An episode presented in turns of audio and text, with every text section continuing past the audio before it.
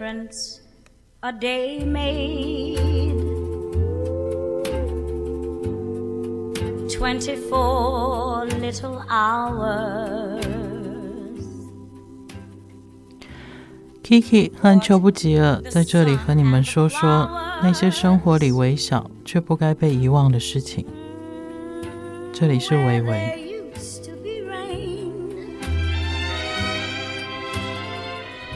上个礼拜呃花了大概一个礼拜的时间回到台北，然后见了一些之前很熟悉的人，然后去了一些很熟悉的地方。那这当然是呃我回来台湾呃应该算是很少数的时间有让我有台湾南跟北的落差的一个经验。这样，那呃我我我觉得。其实一直以来，我跟秋阿哥跟大家在聊的这些事情，我们一直在讲生活这件事情，它的影响面。其实我我会真的觉得你的生活环境它影响，它会连。我我我这次甚至会觉得，在北部的那些朋友已经算是我熟悉的。我觉得他们的讲话都已经有一个方式跟一个套路。嗯、然后呃，回来当然就是跟小万跟乔阿哥在一起，又是另外一个方式这样。那这一阵子其实嗯。就这几天啦，才又在在在跟秋华哥跟小万他们开始聊天。我我我我的感觉其实那个对比还蛮强的。嗯，我我觉得其实我们三个是很享受，呃，大家会说聊天这件事情，可是其实我们是在享受文字的乐趣这件事情。嗯，那像刚刚在路上塞了一段车嘛，嗯，然后秋华哥。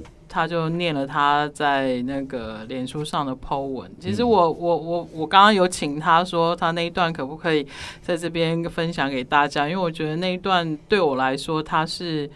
有很多东西在里面的。我说的是他，他他一段小小的文字里面，他是有情绪的。然后你可以看到写这个文字的人的个性，还有他怎么去叙述这件事情。秋华哥，你要不要跟我们分享一下那一段你怎么写的？来这样贴公鸡吗？对，嗯、人穷志短，我不同意。嗯，人穷就要励志，所以我明天开始。要实施铁公鸡计划，让你们来，我只给你们水，杯子自己带，呃，免得我又又用浇水会，还要洗杯子，嗯，然后那个呃，要吃饭的时候，那大家各自散去吧，嗯，因为我认为贫穷不是耻辱，贫穷是一种病，因为我已经病了六十九年了。我终于知道我的病了，所以我要好好的把先把我的病治好，嗯，然后才能恢复正常的社交。这是我刚才写的，其实其实也 多多少少也有点血泪史了哈。那骨子里是有呃有点，呃你也说不上的，因为我对一辈子对经济。对钱这个管理我不太擅长，而且我也不知道我身上还有多少钱。然后一个人一个男人也不太做事，也不太会赚钱，嗯，所以我我我反省，我今天反省，嗯，那实施明天开始实施铁公鸡计划，然后我又另外写了两篇对一 所谓的这个。艺术圈这个囊中行为，这个是我一辈子，我大半我回来以后观察的结果了。因为呃，各行各业都有囊中，嗯，呃，其他囊中我不管了，因为跟我也没有太大的关系。呃，在就是所谓的艺术展览、艺术活动方面，我还稍微是边边缘的边缘的一个人了。呃，也看到了一些事情，呃，这些人。经常就是把很容易把这个钱拿到手以后就，呃，我刚刚在文字上是写酒后乱性了，其实其实是酒后拿到钱就是酒后，他们就露出了本性，然后把每个空间玩了一坑一玩，留一个空，再玩一个洞，然后这样一直循环，在台湾的所谓的艺术艺术经费几乎都这么完掉了。嗯，所以这是我在车上呃临时写写出来的，因为这个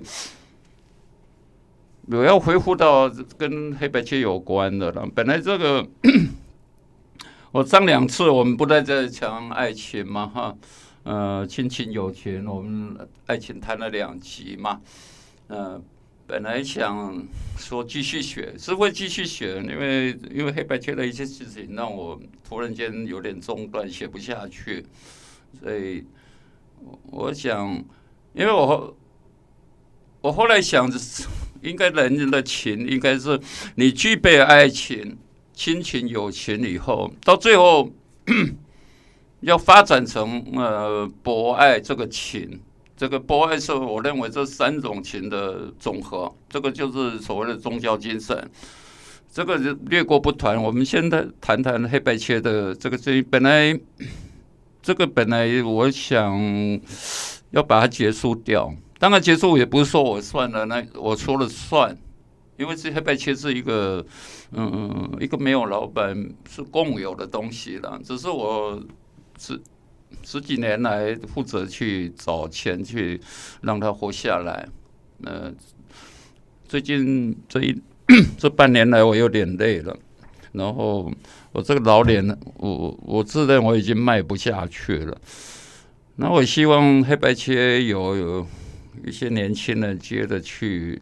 去养它了，所以我发出这个讯息说我要关起来。昨天接到南部李杰他们年轻人说，他们愿意去去去去维持这个空间。所以昨天晚上其实我也蛮蛮感触的，已经十几年了。对，对我我其实要的也是。这些年轻人接着去做，那么这个呃不一定是我的模式，不一定是我的想法，可是用一点很小的钱做一点比较真诚的，不要变成，因为我们社会上太多郎中了，嗯，尤其艺术圈这个东西，文学艺术本来是一个比较比较超脱的模式，然后把它做成郎中行为，这个是我我非常痛恨的地方，嗯。所以，我前几天 写了这一段呢，嗯，就是关于黑白切的。我我想用这个文字比较精炼的念出来好了。首先，我要用 Emily Dickinson 的一首诗的前面几行来形容黑白切展览空间。灵魂选择他自己的伴侣，然后关上门，终于内心神圣的选择不再抛头露面。听了这一段后，正如同 Emily Dickinson 在他家的二楼写诗，桌子很小，只够放一张信纸，犹如华尔登湖畔收肉小木屋里的书桌。透过窗子，他能看到家里的花园，看着侄儿侄女在花园里嬉戏，很幽僻吗？不是的，黑白切和他的心境一样，朝向内部，朝向灵魂的真诚。这样才能扩展自己，去感动窗外的那些生动的、雀跃的人们。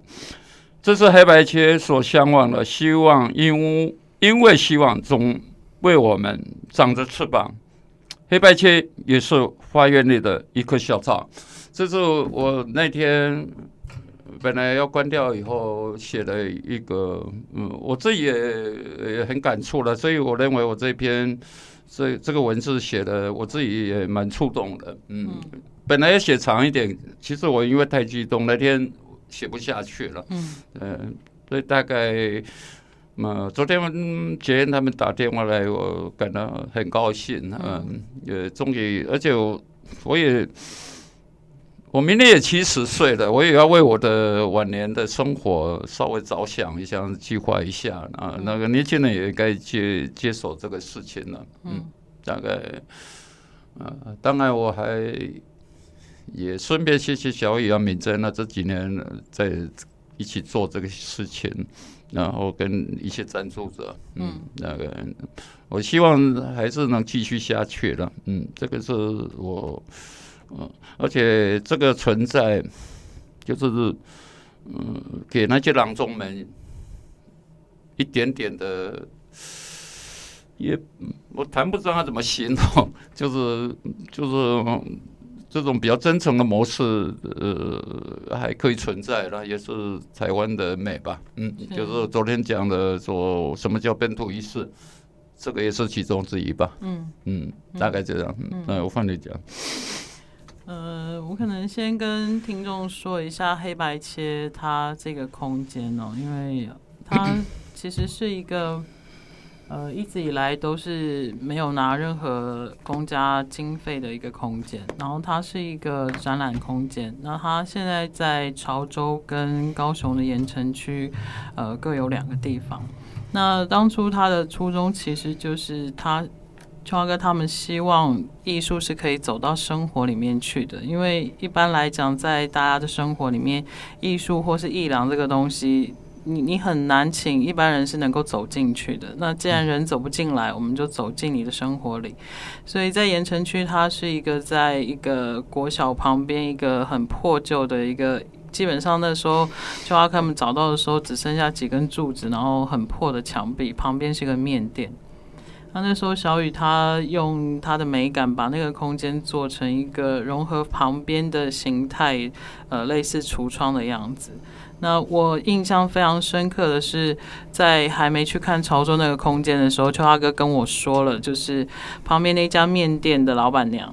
那因为我们的空间在那边成立之后，他自主的把他们整个铁皮屋都漆成白色，嗯，因为他认为这样子不会干扰。里面的作品，我觉得光这件事情，它当下是让我非常非常触动跟感动的。那对我来说，它才是一个，呃，我觉得艺术走进生活一个非常非常强烈跟真实的一个例子。然后那天，当我第一次到潮州那个空间的时候，我站在那个呃橱窗前面去看那个展览。我看到老板娘那个时候大概是中午时间，她其实非常忙。嗯、然后我看到她一直抬头看着我，我我也觉得她为什么一直看着我？结果我没有想到，她就是把手边的事情把它处理完以后，她急急忙忙的出来，把停在靠近黑白切那个空间的那辆摩托车牵走。她跟我说：“这样子，这个看起来会比较好看。”对我来说，这一件事情，它非常深刻的印在我的心里面，因为我一直觉得。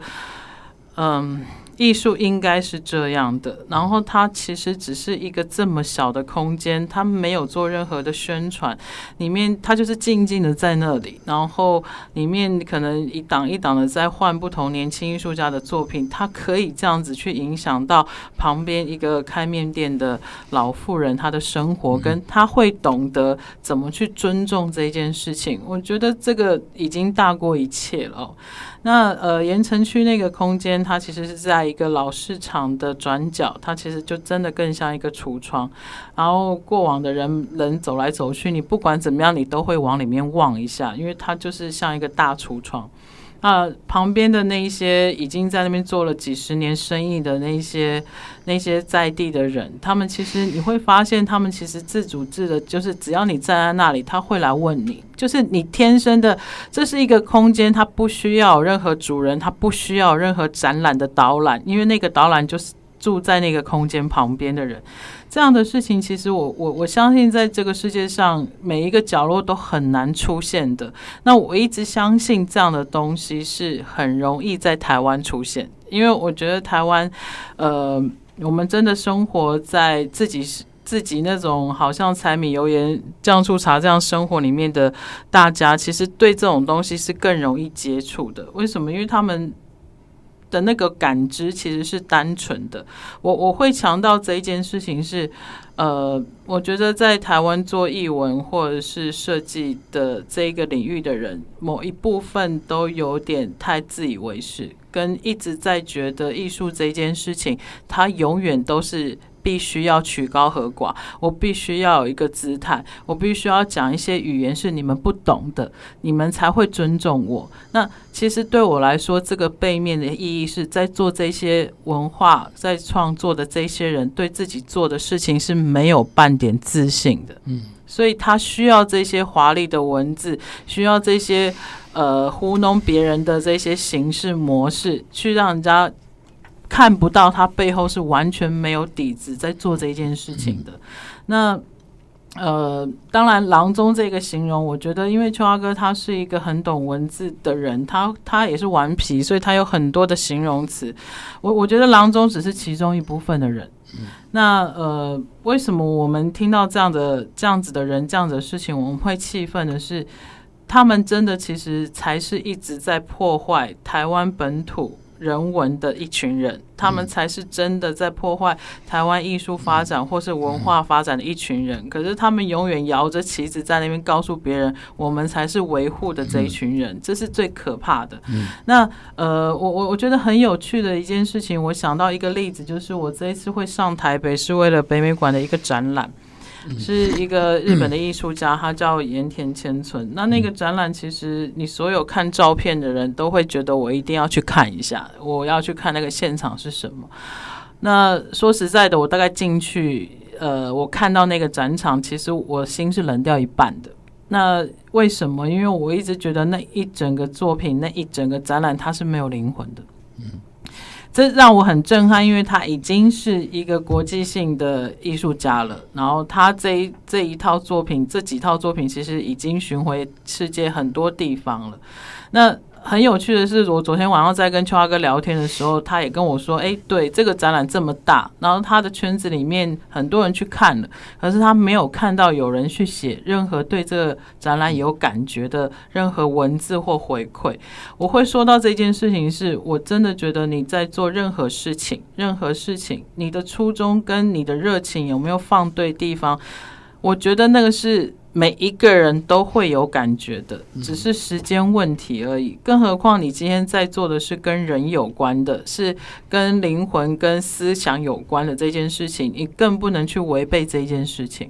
那呃，其实昨天晚上，呃，盐城区黑白切的那群年轻人，他自自发性的去，呃，他们想要，他们那个区块的年轻人想要一起去支持这个空间。其实我那时候听到是感动的，可是我也觉得。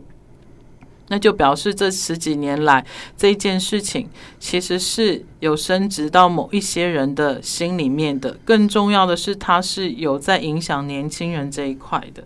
那当然这件事情，呃，它需要时间。可是我觉得有一有有我刚刚说的那一些事情，我觉得它就值得了。那呃。讲的有一点长，可是把它很简短的讲的是，今天不管你是不是在做译文相关的，你的工作是不是跟这有关系的，那都没有关系。可是你今天做这一件事情，你你对他有没有热情？然后你有没有？那种坚定的意志，想要去捍卫你喜欢的这件事情，我觉得是很重要的。因为现在各个生活方式跟资讯来源的模式，它真的就像一个洪流一样，它大到是没有一个人可以去抵抗它的。我很喜欢秋华哥昨天形容的一句话，他是说，也许在他那个时代，甚至在我这个时代，我们坚信的东西，其实就很像你在急流里面，你有一根柱子或是树枝，它是插在泥土里面的。你你就算在洪流里面，你还是因为那个那有一个支柱，你可以在那个地方。那不管旁边的环境怎么去改变，你还是会有一个坚定的东西在那边支撑你。我觉得这一句话跟这件事情对现在人来说是很重要的，因为你如果回头想一想，我们现在生活里面有很多事情，其实都是商人在想办法。弥补你的空虚而已。嗯，所有的东西都是空虚，不管是你的情感，甚至是你很简单的吃的欲望，这件事情，它其实都在弥补你的空虚。那个洞它不会被填满，它只会越来越大而已。嗯，对啊，这个，嗯，这小万的最知道嘛，有时候。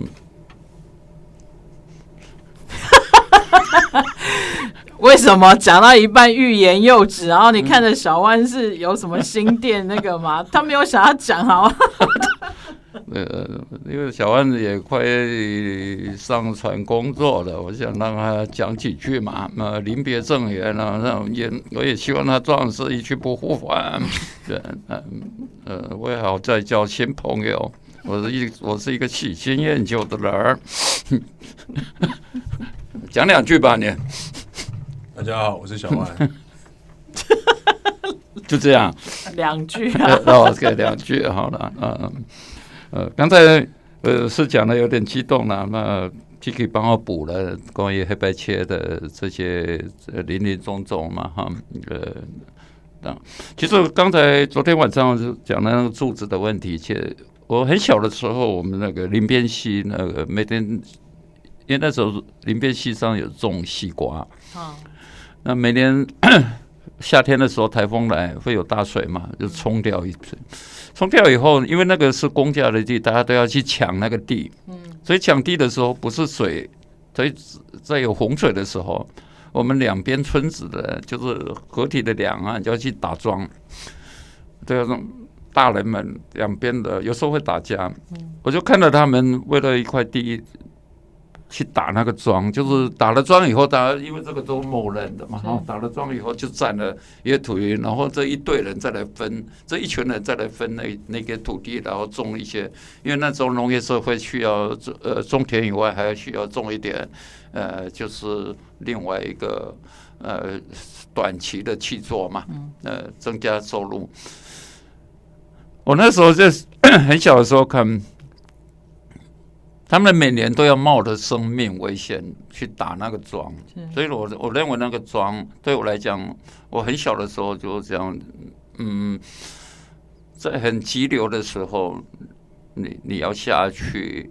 打那个桩，嗯，呃，那时候我很羡慕，因为那都下去的都那个绑那个游泳圈下去的都比较壮的男人，因为呢比较弱的可能一下用还有用绳子绑了身体下去打，很危险，没有意思。我这那时候就很特别的，给我很触动，我说某种小小的英雄主义一样，还有坚持某种嗯勇敢跟那个桩。代表了一个一个泛滥的勇敢，然后冒着某种代价去把那个桩打好。嗯，呃，为了也为了呃去种一点东西。我其实一直很多小时候的一种一种场景吧。到后来我比较大以后，做很多事。做一些事情，我其实没有做很多事，对不起，我口误了，我没有做很多事，我做很少的事。可是说很少的事，我也拿来勉励我自己，呃，对我的影响蛮大的。这个是，所以说有一些呃童年的回忆也。经常会影响你你的一生嘛，小小的，因为你后来呃阅读嘛哈，呃给他一一点呃论述吧，那个就是去把它丰把这件事情丰富起来，然后让自己茁壮。嗯，普鲁斯特的一追四年似水年华也是这样的，那回忆的一一堆事情，然后把它呃一种嗯，其实追我认为追。对一个人来讲很重要，一个一个人不会追忆，然后给赋予一个新的生命、新的想法，嗯，我认为这人生才会比较嗯完整一点。是，对，这让我想到，其实我昨天在跟超哥谈话里面有一段是。呃，因为这一阵子，因为嘉义书市的开始，然后再加上我这一趟北上去遇到之前我教过的学生，我我我跟他说，其实我对。我的下一个世代，甚至在下一个世代的人，我是很无力的。我我第一次感觉到无力，在这之前，其实我是有一种傻的乐观的。嗯嗯，嗯。那这一次，因为你经常用嗯有趣啊，他们他有趣。对 可是我我这一次真的意识到，那个是我无能为力的一个世代。那那也聊到是我我意识到为什么，因为我我真的觉得他们每一个人的身上都有一个好大一个洞。然后那个都是生下来就有的，因为他们生下来的这个环境，然后这个环境给他们的家庭教育也好，人文教育也好，或是任何一个食衣住行里面的所有事情，让这两个我我就是比我年轻的这些世代的人，他他他没有刚刚秋阿哥说的。他从小有累积某一些回忆，嗯，或者是有一些经验，甚至是语言，嗯，好像他你的土壤是不够深的，他们其实，在。一层土壤的底下全部都是空的。当当当一个人的本质是这样的时候，其实你真的很难再往里面填满什么东西，因为他已经不知道他有什么了，你根本不可能放东西进去。所以今天不管我们再怎么样说，你要多阅读，你要去对生活有敏感，我觉得那些东西都很容易在我刚刚说的那个洪流里面被冲走了。那我我觉得。呃，也许某一些时候，我跟邱二哥我们在广播上说的这些事情，他会触动他某一些感觉。可是我觉得那都是片面的，他们必须要去发展出他们自己的一套，怎么在这个洪流里面去生存。可是那个是我发现我是无能为力，我也没办法去介入。我我可能只能做的就是，我在我这个时代我能做的样子就是这样。也许某一天。可以去触动或是感觉让有一些人有一些感触或有一些改变只能这样只能这样因为那个空虚是我没办法想象 what the sun and the flowers where there used to be rain